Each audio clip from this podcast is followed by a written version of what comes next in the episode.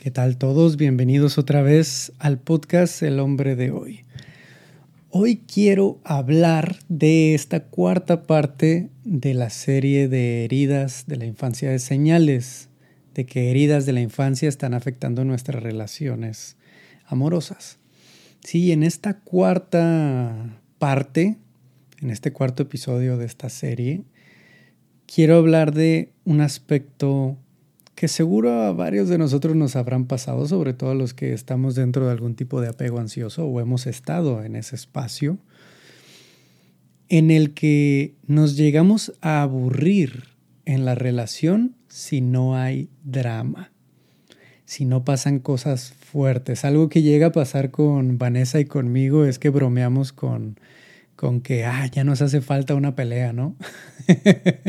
Como que ya le falta emoción a la relación. ¿Qué tal si nos peleamos?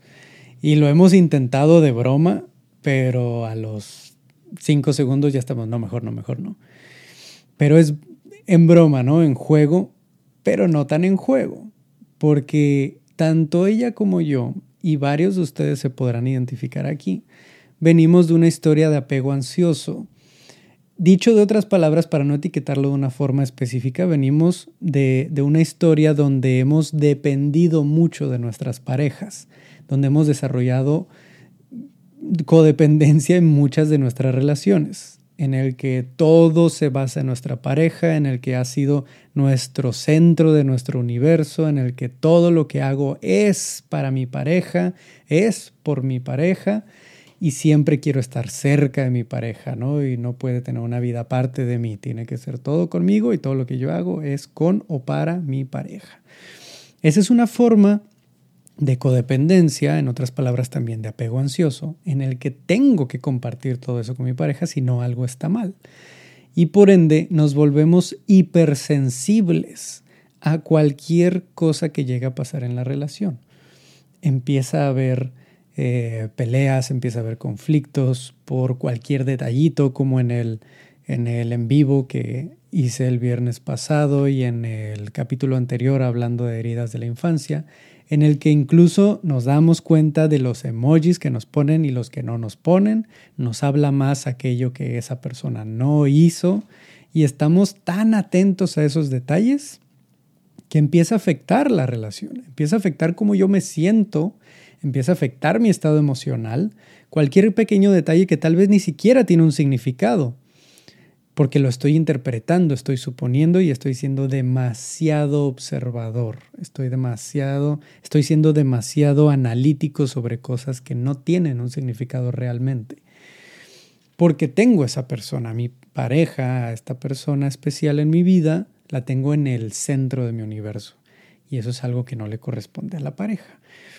Pero haber estado tantos años en ese espacio, en relaciones de codependencia, en relaciones donde se activa nuestro apego ansioso y estamos actuando siempre desde ese apego, el drama es constante. Así que el drama se vuelve una señal de que la relación es fuerte. Empezamos a, empezamos a confundir la pasión con el drama. Empezamos a confundir el amor con simplemente que haya conflicto. ¿sí? El conflicto se vuelve un lenguaje del amor.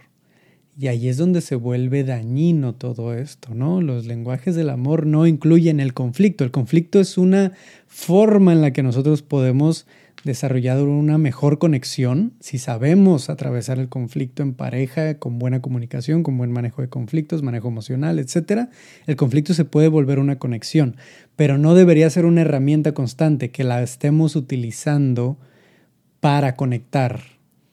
Sí, que estemos ocasionando ese conflicto para conectar más con la pareja, no, eso empieza a ser un modus operandi, un patrón dañino porque estoy usando el conflicto y ocasionando el conflicto para conectar en lugar de si identifico una problemática, comunicar y hablarlo antes de que se genere el conflicto. Hay situaciones donde se genera el conflicto porque las cosas se salieron de control, eh, dijimos algo desde la emoción, desde la reacción en lugar de una respuesta consciente, etcétera, etcétera. Se puede dar, pero si lo estamos ocasionando conscientemente, ahí está el problema.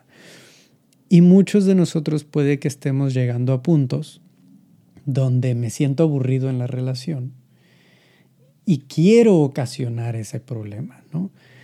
Y no es que quiera conscientemente, es que inconscientemente algo me empieza a decir a mí que esta relación no es tan buena porque no siento esos cambios emocionales que solía sentir antes.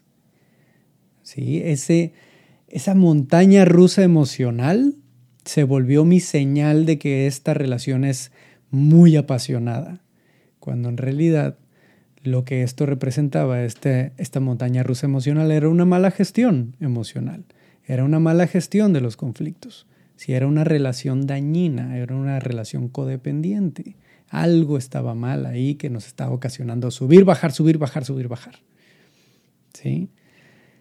Cuando nosotros, y esta es la dificultad que muchos llegamos a tener en ese proceso de mejorar nuestras relaciones amorosas, cuando nosotros empezamos a tener relaciones más sanas, empezamos a experimentar cierto valle emocional. ¿A qué me refiero con un valle emocional? A una planicie, por así decirlo. Un estado en el que las cosas se vuelven más tranquilas que nosotros podemos malinterpretar como aburrimiento. Podemos malinterpretar una relación sana, tranquila, pacífica, con aburrimiento y creer que es problema de la relación, cuando en realidad es mi percepción de la relación porque estoy acostumbrado a esas montañas rusas emocionales. ¿Sí? A eso me refiero con que es una herida de la infancia que puede estar afectando mi relación, a que estoy acostumbrado a esas formas de amor, a que aprendí que eso era el amor para mí, las montañas rusas emocionales, el constante conflicto eh, era un lenguaje del amor para mí, porque eso vi en mi familia, en mi padre, en mi madre, en las personas que me rodeaban o en las relaciones anteriores que llegué a tener. Y ya no sé cómo estar tranquilo y bien en una relación sana. Por eso siempre es importante hacerme esta pregunta. Esto es porque realmente falta creatividad, mover un poco ahí la relación y hacer algo nuevo y comunicar las cosas y ver qué podemos hacer nuevo. O es por mi costumbre de lo que para mí ha representado esa pasión y lo que para mí ha representado el amor, lo que yo tengo idea que es el amor, que eso puede llegar a ser bastante dañino para esa relación. Esa pregunta es importante hacerla porque me puede dar un poco de claridad de dónde viene ese impulso.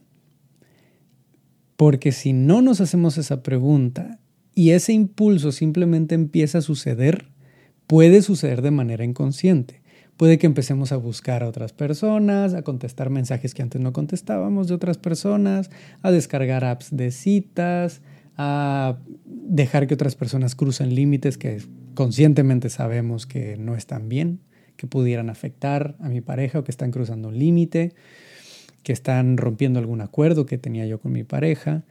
Vamos a empezar a ser más permisivos con algunas cosas que conscientemente sabríamos que están que pueden ocasionar conflicto en la relación, pero que estamos haciendo inconscientemente porque inconscientemente estamos buscando esa emoción esa emoción de lo prohibido o esa emoción de lo que sabemos que va a alterar la relación y va a otra vez generar esas montañas rusas. Así que lo que quiero dejar aquí en este episodio es esta pregunta. Ese aburrimiento en tu relación es porque realmente ya intentaste ser creativo, hacer cosas nuevas, eh, moverte a través de esa novedad con tu pareja juntos y simplemente no se mueve, la relación no se siente o no, no, no son el uno para el otro tal vez, no son compatibles de alguna manera, o es una herida que te está llevando a querer sentir esos cambios emocionales sin siquiera haber intentado, comunicado o trabajado en la relación. Sí, puede ser una posibilidad. nos acostumbramos a esos movimientos telúricos emocionales y luego no sabemos cómo estar en una relación sana. Eso es algo que nos pasa y es algo a lo que tenemos que estar muy atentos. Por eso es necesario ir a terapia, por eso es necesario poder hablar de estos temas en lugar de solo guardármelo y un día decido irme de la relación y a los meses estoy bien arrepentido porque tenía algo tan bonito y tan sano y tan genial con mi expareja que por querer buscar algo nuevo y creer que era culpa de mi pareja o de la relación, simplemente me fui sin pensarlo más a fondo. No, puede ser que sea porque realmente ya no quiero estar aquí y quiero algo nuevo, ya lo intenté, ya me esforcé y demás y simplemente no, pero también porque inconscientemente nos esté llevando a estas actitudes y a estas decisiones esa sensación de, entre comillas, aburrimiento, que simplemente es la costumbre de estar en una ruleta rusa, en una montaña rusa, perdón, emocional. Así que bueno, si pueden dejarme sus comentarios en los videos, en el video de YouTube, si me pueden dejar ahí qué piensan, si les hace sentido, si alguna vez han vivido algo así, en que se han aburrido y se han dado cuenta que es porque no están acostumbrados a llevar una relación sana, tranquila, pacífica, bien comunicada y bien gestionada. Eh, o qué les resuena de todo esto que les voy compartiendo ahorita, se los agradeceré mucho. También a los que escuchan en Spotify, en Apple Podcasts o en diferentes plataformas, si pueden dejar ahí un review, las estrellitas o una pequeña, un comentario por ahí de qué les ha parecido, si les gusta el podcast, eso nos puede ayudar, me puede ayudar muchísimo a que el podcast llegue a más personas y que estos mensajes le puedan ayudar a más hombres, más mujeres, más personas que quieran aprender de todo esto. ¿Vale? Y si quieren trabajar conmigo, ya saben, pueden agendar una asesoría conmigo. Ahí les voy a dejar el enlace en las notas para que puedan agendar si les interesa en algún momento. Cuídense mucho, les mando un abrazo, compartan este episodio con los que crean que les puede ayudar y nos estamos escuchando en el próximo episodio. Adiós.